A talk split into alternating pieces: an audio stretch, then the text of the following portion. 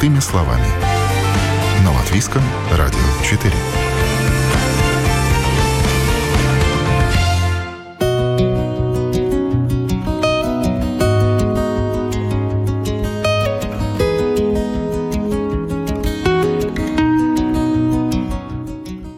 Расплатиться в магазине, измерить пульс, отследить качество сна, принять звонок и даже просмотреть фотографии из соцсетей. Все это могут часы последнего поколения, но не простые обычные часы, а умные – Какие чудеса творят современные наручные помощники? Какие часы выбрать? Нужны ли они вообще? И какие функции могут оказаться полезными или даже жизненно необходимыми? Об этом мы не только говорим в сегодняшнем выпуске программы «Простыми словами». Меня зовут Яна Ермакова, и начнем с мнений за и против смарт-часов. Сергей, мой коллега, журналист, эксперт по технологиям и гаджетам, делает обзоры новинок. Он не раз убеждался, большинство смарт-часы носит как аксессуар, нежели используют все функции по максимуму. То есть умные часы, в принципе, они собирают огромное количество бесполезной информации.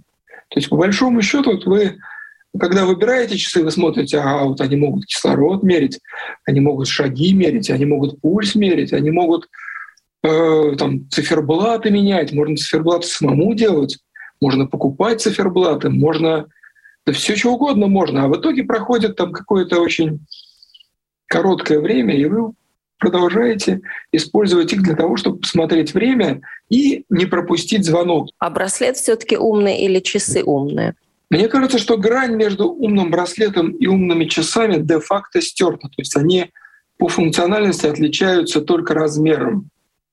А все остальное, ну, ну на 99% одно и то же. То есть я вот новые браслеты, там Xiaomi, например, Mi 6 или хоноровские браслеты, они могут все то же самое, что умные часы, но только они меньше. Они меньше, у них, соответственно, экран меньше и ну, могут меньше отобразить какой-то полезной информации или бесполезной. В большинстве случаев это такая полубесполезная информация. То есть поэтому по большому счету это чистой воды вкусовщина. То есть если вам нравится что-то поменьше, то можно брать браслет. Если хочется вот, чтобы большое, чтобы там крупно смотреть, ну да, часы, наверное. Покупая умные часы, Лаурис надеялся, что это избавит его от того, чтобы каждый раз лезть в карман за телефоном, если нужно узнать, кто звонит, проверить сообщение или же прочитать почту. Молодой человек ведет активный образ жизни, занимается спортом, по работе много ездит по объектам, поэтому и возлагал на часы большие надежды. Купил, но быстро понял, что это чудо прогресса, скорее всего, не для него. Когда кто-то звонит, разговаривать неудобно. Лаурис работает на улице, и из-за ветра просто ничего не слышно. Плюс работа не самая чистая, и грязными пальцами тыкать в экран неудобно. Впрочем, и продержалась новинка у Лауриса недолго. Буквально сразу же после покупки часы молодой человек разбил. Случайно, опять-таки на работе. Попробовал надеть и в спортзал, сказал, но тоже не сложилось. Да, я что-то спортом занимаюсь, у меня есть э, телефон с собой всегда, и туда у меня аппликация есть, я все вижу, сколько чего, э, сколько километров, сколько по времени, все, все остальное, да, и музыку можно слышать, да. А из этих гаджетов музык, музыку не включишь, да. Ну, хорошо, аппликации есть, но они же не показывают, допустим, вот вы пробежали, какой э, пульс. В смарт-часах же есть этот э, пульсометр. Я свой организм чувствую, я же знаю, сколько, сколько я могу пробежать, сколько не могу. Конечно, есть, если, если вдруг я бы тренировался, да, где-то, ну, так профессионально, да, ну, конечно, я такое использовал, да, это, это было даже, даже, ну, лейтери. Полезно, да. Да, а сейчас для себя, ну, зачем? Пока молод и здоров, возможно, и не нужно задаваться вопросом, зачем что-то знать о себе и о своем здоровье. Но в пожилом возрасте такая информация может быть весьма полезной. Президент Латвийской медицинской ассоциации и семейный врач Илзы Айселнеце только за то, чтобы смарт-часы или браслеты носили люди в возрасте или с проблемами – очень полезный ресурс для врачей, потому что мы знаем, а, особенно если есть какие-то хронические заболевания, тот же самый пульс и другие, другие показатели, сон, дыхание, ну, скажем, дыхание. Есть другие, ну, есть возможности мерить давление, но это уже другие аппликации. Фактически это часть телемедицины. А, во время ковида были созданы несколько аппликаций, а, где пациенты даже э, вводили данные по кислороду, или они э, были через э, программу, через аппликацию, просто когда они снимали показатели, эти показатели попадали к врачу. И при том, если показатели нормальные, то врач не получает сообщение. Врач получает сообщение в тот, в тот момент, когда что-то меняется когда э, показатели уже не настолько хорошие, они патологические. В тот момент врач получает информацию, что, например, падает кислород. Если кислород падает, мы, конечно, должны реагировать. Я думаю, что это ну, э, тут есть другие аспекты. Тут аспект этический, тут вопрос, хочет ли пациент, потому что некоторым нравится, э, другим очень не нравится, и они не хотят, чтобы все время кто-то за ними наблюдал. Это очень зависит от человека, это очень индивидуально, но как для врача это прекрасная информация. Доверять можно, если там погрешность в таких результатах, наверное, ну, нужно тоже на это делать скидку. Можно смотреть, я думаю, что пульс меряется очень хорошо, но если у нас есть какие-то, скажем, э, показатели, которые нам кажется, что они не, не точные, мы же можем сделать медицинские исследования. Если у пациента есть жалобы на сердцебиение, на то, что у него кажется, что э, неритмично работает сердце, и мы видим по, э, с этим смартфоном, что все-таки там и телефон показывает, что что-то не так, мы можем направить уже на исследование. То есть первый цель... звоночек, чтобы да, задуматься да, о том, что человеку не просто кажется. Да, что не просто кажется, что на самом деле у него есть это сердцебиение, что, может быть, ритм не, не правильный или есть какие-то перепады. Так что я думаю, что очень хорошая возможность. Телемедицина вообще важна в наши дни. Можно долго отрицать прогресс, но чем раньше с ним подружиться, тем лучше, уверена фитнес-тренер Элизабета Занберга. Здоровый образ жизни – индустрия, для которой умные часы и браслеты уже давно стали инструментом, который в тандеме с приложениями и смартфоном улучшает качество сна и отдыха, помогает более равномерно распределить нагрузки и не только – фитнес-оборудование, как часы или как любой гаджет для фитнеса, а, нужен любому человеку. И главная причина тому — малоподвижный образ жизни. И я думаю, что теперь да, из-за того, что люди очень много проводят времени сидя, особенно когда была пандемия, все сидели дома, то такой фитнес-гаджет, как фитнес-часы или вот эти вот э, фитнес-банд, которые одеваются такие тоненькие на руку, как браслетики, э, нужны каждому человеку, потому что это обратная связь для любого человека, чтобы он понял, насколько он вообще подвижен в своей повседневности.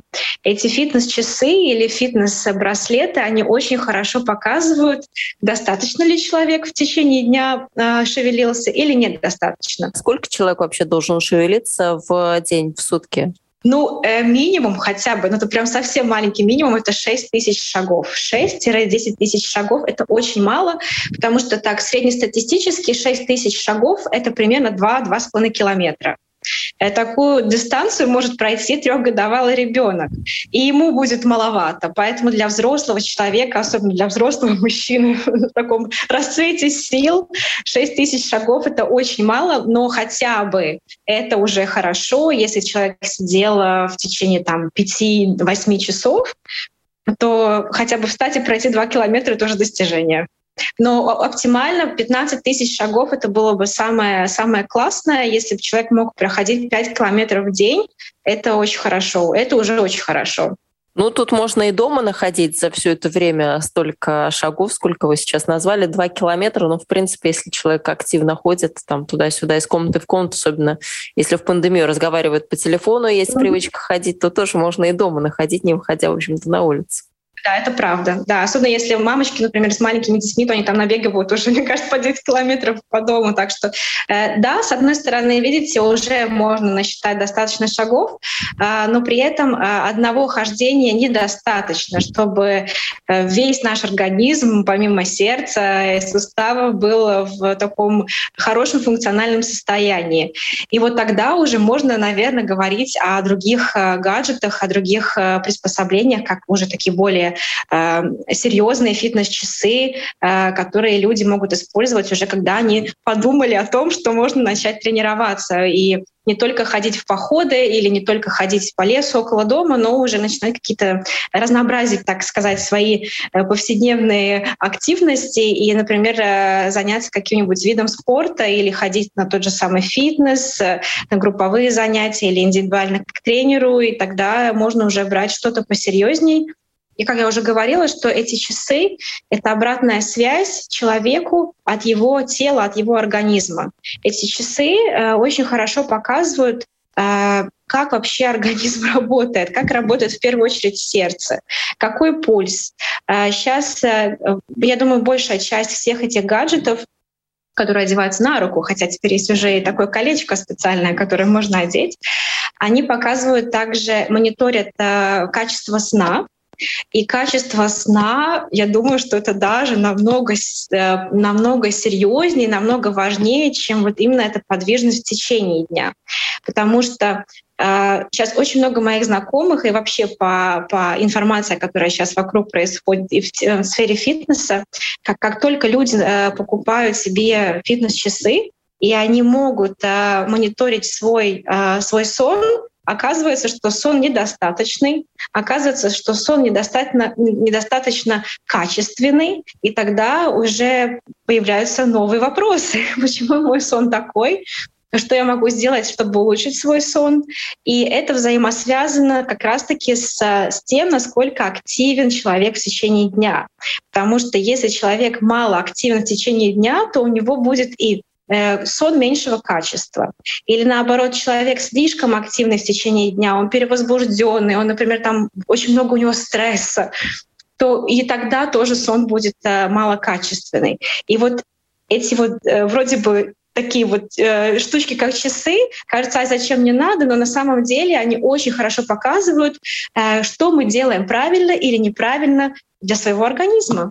Ну, с часами мы поняли, что часы — это хорошо, здорово, но разные виды спорта, разные виды активности, они требуют и отслеживания разных функций. Именно так. А, но э, в наше время, вот, ну, я думаю, что последние пять лет а, все производители фитнес-часов или фитнес-браслетов а, создают вот это э, построение этих часов таким, чтобы они могли быть универсальны для любого человека. Или это человек, который просто любит прогуливаться вокруг дома, или же это человек, который действительно занимается очень усиленно каким-либо либо видом спорта, я не говорю о профессиональных атлетах, а именно о людях, энтузиастах, которые любят много бегать или много кататься на велосипеде. И, в принципе, все эти часы, они достаточно хороши, э, чтобы могли годиться и такому простому э, человеку, который, в принципе, не тренируется, просто прогуливается, и э, такому человеку, который может тренироваться даже по 3-4 по часа в день. Но есть, конечно, и когда эли, элитная часть э, этих часов. Э, все производители выпускают бюджетный вариант, который доступен, в принципе, для всех. И есть э, такой вот элитный вариант, который, конечно же, уже будет намного сложнее по своим функциям, будет намного функциональнее, и, соответственно, и цена другая у этого аппарата будет у этих часов, и функций больше, и они рассчитаны на большее количество а, видов спорта, так скажем, чем часы, которые более бюджетные. А, я думаю, что э, в наше время а, главное отличие этих часов э, в том, насколько они долго могут держать батарею. Потому что э, те, что подешевле, те, конечно же, не держат слишком долго батарею. А если же человек занимается таким видом спорта, например, как триатлон, где у него должна быть выдержка батареи у часов э, аж 8 часов, то в этом и есть главное различие. Ну и плюс еще такие функции, как навигация или там измерение различных э, показателей, как не знаю, там как когда люди ходят в поход, то они мерят, э, какая у них там амплитуда, altitude и все остальное. Это тоже, конечно же, э, создает вот эту вот цену этих часов и функции, которые в них находятся. Но если говорим об активностях, то активности действительно огромное количество самых разных. И есть такое сейчас модное направление, как кроссфит. Там часы да. тоже могут пригодиться. Вот что там можно мерить, потому что иногда кажется, что там какие-то запредельные нагрузки, и часы там, ну, в принципе, ну, они, конечно, померяют эту интенсивность нагрузки, но это кажется, что для организма все очень сложно. А, ну да, э, я, главное, я думаю, что главная функция таких часов — это э, показатель фактического пульса. Это когда человек тренируется, э, он находится на тренировке, и он включает эти часы, и у него показывает фактический пульс. Это как его сердце работает в течение конкретной тренировки. И эти показатели пульса это та же самая обратная связь для человека, чтобы он понял, делает ли он слишком много или недостаточно, или как раз-таки находится в том диапазоне пульса, который для его цели э, на данной тренировке, во время данной тренировки соответствует. И вот этот фактический пульс э, должен знать каждый человек, э, который делает, который тренируется. Прогулки по лесу, может быть, и не надо было бы. Но как только человек заходит в тренажерный зал или начинает тренироваться, то ему надо обязательно знать свой пульс потому что это очень важная часть именно тренировочного процесса. Э, как человек тренируется, чтобы он не переборщил, чтобы он чувствовал себя комфортно.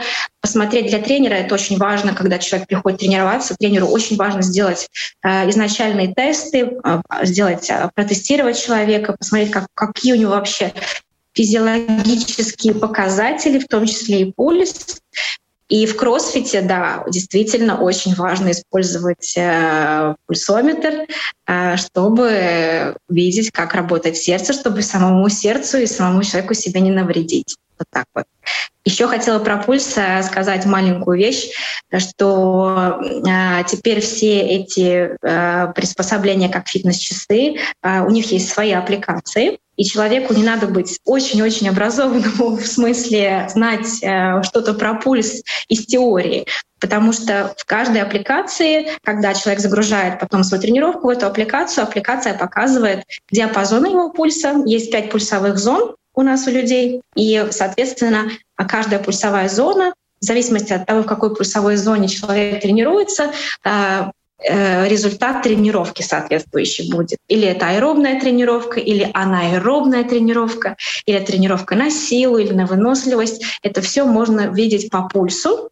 И когда человек загружает результаты своей тренировки, например, в эту аппликацию, то аппликация ему показывает, был ли он в нужной зоне, правильно ли он сделал эту тренировку, сколько ему надо было бы отдыхать после этой тренировки. Какой, в принципе, пульс мы считаем нормальным э, для уже взрослого человека? Что выходит за эти границы, что считается недостаточным? Средний пульс э, зависит от возраста. Э, чем моложе организм, тем больше пульс. У маленьких детей у них учащенное сердцебиение, это для них нормальный пульс. Чем старше становится человек, тем у него сердце начинает биться медленнее, потому что сердце растет в объеме, и оно одним разом может прокачать больше крови. У маленького ребенка маленькое сердечко, и чтобы прокачать всю кровь, надо больше двигаться. Вот, поэтому чем старше становится человек, тем у него во время физических нагрузок э, должен быть, не должен быть становиться пульс меньше. И, как я уже говорила, во время физического... Вообще у нас есть пять пульсовых зон, начиная с э, пульса, когда мы сидим, когда мы находимся в смиренном состоянии, и при этом э, сердце бьется, это от 60 до 90 ударов в минуту. У взрослого человека это нормальный пульс. Когда происходят физические нагрузки, то пульс, конечно же, учащается, начинает э, сердце биться быстрее, это уже 90, 100, 120, 130 ударов в минуту. Но я не буду сейчас рассказывать про тренировочный процесс, потому что каждая пульсовая зона, она соответствует конкретному э, конкретной нагрузке, и, и, и это такая, достаточно такая сложная теория, э, поэтому Если человек в сидя, у него пульс 60-90 ударов в минуту, это уже хорошо, это уже здоровый человек. А при физических нагрузках, да, там надо мониторить, знать, и это уже совсем другая тема. Если часы, например, более э, сложные, более функциональные, то и э, в этих часах есть такая функция, как планирование тренировки, и эти часы, эта аппликация может даже человеку создать тренировочный план. То есть как сам себе такой тренер, сам себе доктор можно проанализировать, а, насколько я действительно правильно это делаю, насколько интенсивно и что мне это дает. Да? Да, да. Вот в, этой, в этих аппликациях, в большей части аппликаций, можно действительно выбрать функцию. Они бывают иногда платные, иногда бесплатные, это зависит от производителя. Но есть а, функции, которые могут э, объяснить его состояние и, конечно же, рекомендации, можно сказать, э, дать человеку, правильно ли он тренируется, и дать такое общее понятие о, о нем самом и о его тренировках. Но мы тут до сих пор говорили о тренировках, которые вам близки, это фитнес и все, что с фитнесом связано. А ведь есть еще плавание, где тоже э, есть и водные часы, которые вот непроницаемые, они тоже дают очень много э, информации для тех, кто занимается, скажем, плаванием. А, да, есть такое дело. Вообще сейчас все фитнес-часы браслеты, они водонепроницаемые. Э, и есть часть э, фитнес-часов, которые не бьющиеся, например. Есть, э, я, наверное, не могу называть конкретные названия, но, но есть да, производители, которые производят часы, которые более устойчивые, и их нельзя разбить. Ну и там, соответственно, еще цена, конечно же, это тоже как э, дополнительная функция. Да, но насколько я знаю, э, э, в плавании редко используют конечно же, смотрят пульс, но если человек такой более, более просто энтузиаст плавания, то пульс во время заплыва не смотрят. Э, потому что бывает так, что вода попадает, этот пульс э, сбивается.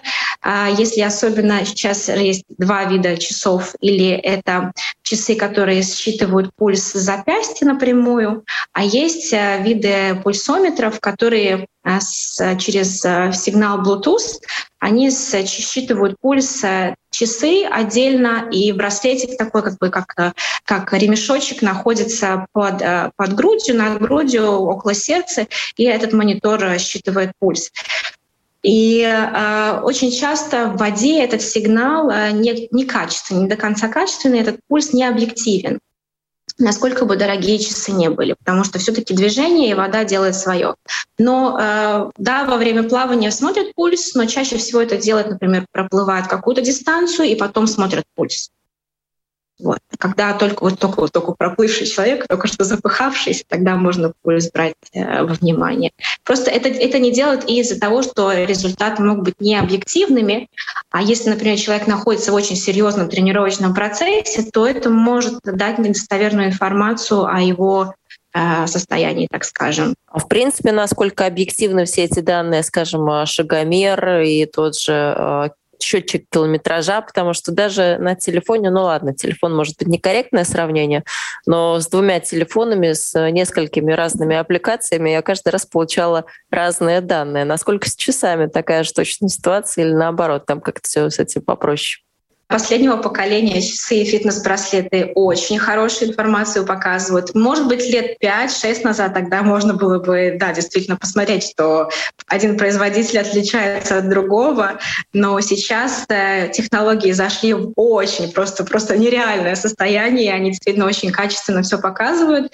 И как раз-таки буквально пару недель назад я со своей клиенткой, мы действительно проверяли два разных гаджета, у нее был на одной руке один, на другой другой, и пульс, э, но разница была, может быть, один-два удара учащенного пульса, разница, но это было очень мало, и это ну, нельзя брать как э, за объективный показатель, что действительно очень отличаются. Да, они, сейчас они очень качественные, и показатели достаточно правильные. Да. Я, я, я могу сказать, что теперь можно этим сигналам доверять э, и показателям доверять. Э, может быть, пару лет назад еще были э, отличия от тех э, фитнес-браслетов или пульсометров, которые были на руке, которые считывали пульс запястья, и те, которые брали сигнал вот с этого с ремешка под сердцем. Те, кто тот пульс, который показывал с ремешка, он был более объективный показатель, чем тот, что был на запястье. Но теперь уже и на запястье все показывает очень правильно и очень четко.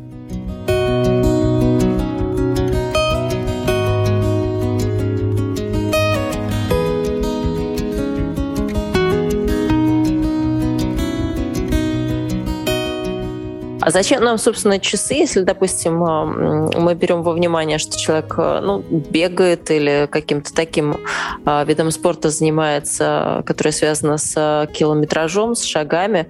Если у нас есть телефон, и в телефоне тоже все это настроено, и шаги можно померить, и километры. Взял с собой телефон, побежал, и то же самое получил, те же самые, ну ладно, не получил, может быть, пульсометр, эти данные, но получил километраж и шаги. Да, это хороший вопрос, потому что это же опять зависит от того, насколько серьезно человек тренируется, э, насколько серьезно он относится к своему тренировочному процессу и насколько э, доступен ему вообще вот этот вот гаджет или доступные часы. Э, если человеку финансово недоступна такая вещь, или он считает, что они ему не нужны, потому что у него есть телефон, да, пускай он берет, пускай он берет уж лучше телефон, чем он вообще не следит за тем, что происходит с ним повседневно, как, как много он двигается или как он себя чувствует во время а, физических нагрузок.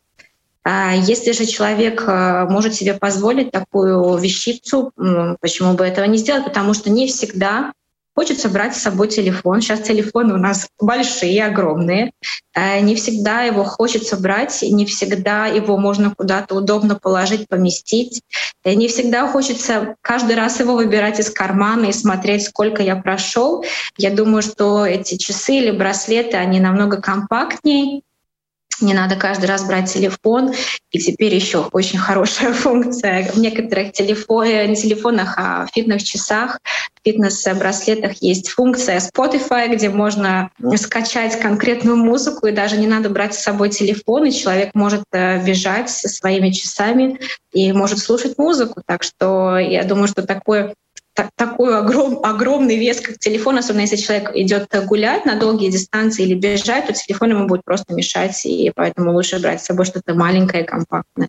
Но вот у вас тоже на руке э, часы. Это уже у вас какие часы по счету? Насколько вы ими довольны? Насколько все вас там устраивает? Это мои третьи часы. Я уже, ну, в фитнесе я тренируюсь уже 15 лет, но работаю я уже 10 лет в фитнесе. И это мои третьи часы. А, я была два первых э, мои два пульсометра были от одного производителя. Я была очень сильно ими довольна и думала, что я останусь прямо им верна. Но когда я пару, ну уже год назад, можно сказать, начала э, смотреть, что нового на рынке пульсометров и фитнес-браслетов, я немножко поменяла свое мнение. А, именно потому, что предыдущие мои часы, они были более примитивны, и они были рассчитаны именно для тренировок. Когда я иду тренироваться, я их включаю, и я вижу именно, что происходит со мной на тренировке. Такие показатели, как э, количество шагов, э, калорий, такую повседневную активность они как раз-таки не показывали. Они были рассчитаны для тренировки. А я хотела, чтобы показывала именно, как происходит мой день, потому что я тоже мама, и я много двигаюсь с ребенком. Мне хотелось просто узнать, как происходит мой день, сколько я в течение дня прохожу шагов и сжигаю калорий. Такие элементарные вещи, которые мне самой были интересны. И поэтому я решила поменять производителя. И я очень довольна, э, потому что э, в принципе, тут такой и вроде бы и минимум, и максимум функций, которые как раз-таки нужны для меня, э, чтобы я могла максимально э, знать, э, как происходит мой день, и чтобы я могла улучшить можно сказать, свою физическую активность и более такую сделать эм, компактную, так скажем. Поэтому, да, я выбрала этого производителя конкретного.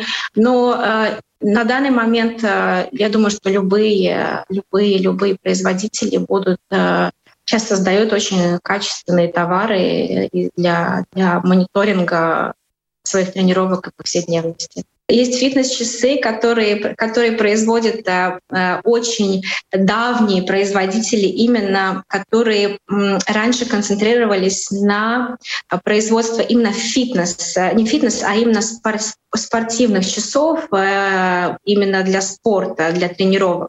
Теперь же а, такие часы производят ну, все подряд и производители мобильных телефонов, и производители бытовой техники. Сейчас все такие часы начали производить. Я хотела бы отметить, что я бы посоветовала людям выбирать а, тех производителей, которые раньше производили именно а, часы, а, пульсометры для спорта, потому что у них много опыта в этом. Если человек собрался тренироваться, то лучше выбирать производителей, который связан со спортом, но не связан, например, там, с, производством, с производством мобильных телефонов, потому что все-таки опыт производителя важен, и э, его э, рынок, на который он рассчитан, тоже важен. И поэтому, э, да, было бы хорошо выбирать не не, не производителя мобильных телефонов часы, а кого-то более посерьезнее. Посерьезнее, если человек собрался тренироваться э, достаточно интенсивно, так скажем. Ну, повседневности действительно круглые сутки. Вот так, если хочется помониторить а, свою активность, свое здоровье и показатели, нужно носить круглые сутки. Если мы считаем, что можно так померить и качество сна, если мы считаем, что нужно померить э, активность в течение дня, скажем, сколько прошли и так далее, и так далее, mm-hmm. то круглые сутки. Да, если удобно, то можно носить круглые сутки. Если неудобно, я знаю, что люди, некоторые на ночь не одевают часы, ну, может быть, пару раз в неделю, чтобы действительно посмотреть качество своего сна, чтобы создать такой объективный э, результат. Но другие носят, да, если им удобно спать с ними, то можно и спать, конечно. Если мешают, то лучше снимать, потому что если они будут на руке, то это как раз-таки не улучшит качество сна. А, но это, это тоже выбор человека, как, как он себя ощущает с этими часами. Конечно, их периодически надо снимать и заряжать, но это сейчас происходит очень быстро, буквально час, и они э, максимально заряжены.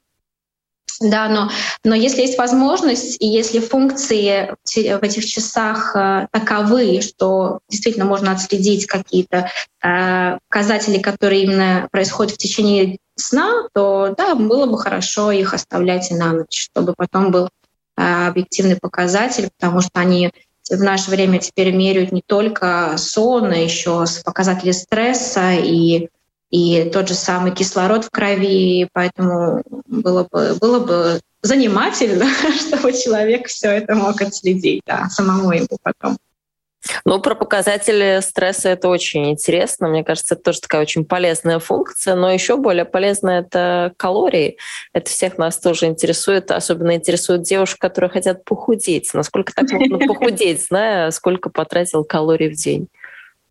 Да, по калории теперь, да, даже самые примитивные браслетики показывают э, колораж э, дневной или э, суточный, и это тоже очень хороший показатель Опять же, есть аппликации, которые сами высчитывают э, показатели конкретного человека, если он ведет возраст, э, вес, э, и часы делают такие тестовые, можно сказать, тестовые прогулки можно сделать. Если человек купил себе часы, он их одел, и потом он делает тестовую прогулку, по которой эти часы определяют его показатели пульса, его такое физическое состояние, и тоже высчитывают э, конкретные э, конкретный колораж, который этому конкретному индивидууму э, нужен в течение 24 часов. Вот. И тогда можно отследить, достаточно ли человек питался, но при этом а, тогда человек должен знать, сколько он съедает в течение дня. Потому что, например, если он часы показывают в, в конце дня, что, например, женщина среднего возраста и веса и роста потратила 2100 калорий, а, то она могла бы, например, скушать побольше в течение этого дня. Но тогда уже нужно а, человеку самому ориентироваться в качестве своего в качестве того, как он, как он питается в течение дня. Вот. А так, когда знать, сколько калорий сжигает человек, то это тоже, мне кажется, очень а, полезная информация. Может быть, это потом а, замотивируют конкретного человека и узнавать дальше, действительно ли я питаюсь достаточно или мало. И хороший показатель, например, таков, если человек видит, сколько он калорий сжигает в течение суток, но при этом не меняется его вес, то это звоночек насчет того, что он, например, он съедает больше, чем он тратит в течение дня. Так что это тоже такая обратная связь, которая может быть полезна. Что касается других побочных функций часов, как э, сообщения какие-то, которые вам приходят, насколько это полезная функция вот во время того же спорта, бега, фитнеса? Я, я признаюсь, я не использую такую функцию. Мне она, наоборот, кажется, ну, нам не мешает, потому что когда тренируешься или когда ведешь тренировку, при этом, если там постоянно идут сообщения с WhatsApp, то ну, это, это действительно помеха. Но и занятым людям, которые, например, эти часы носят э, каждый день в течение всего дня, и э, главная часть дня — это нахождение на работе, то это, мне кажется, хорошая функция. Но так как я работаю, наоборот, таки э, больше в движении, то мне такие сообщения, любые там оповещения мешают. Поэтому, да, человеку, который работает в офисе, это замечательная функция. Почему нет?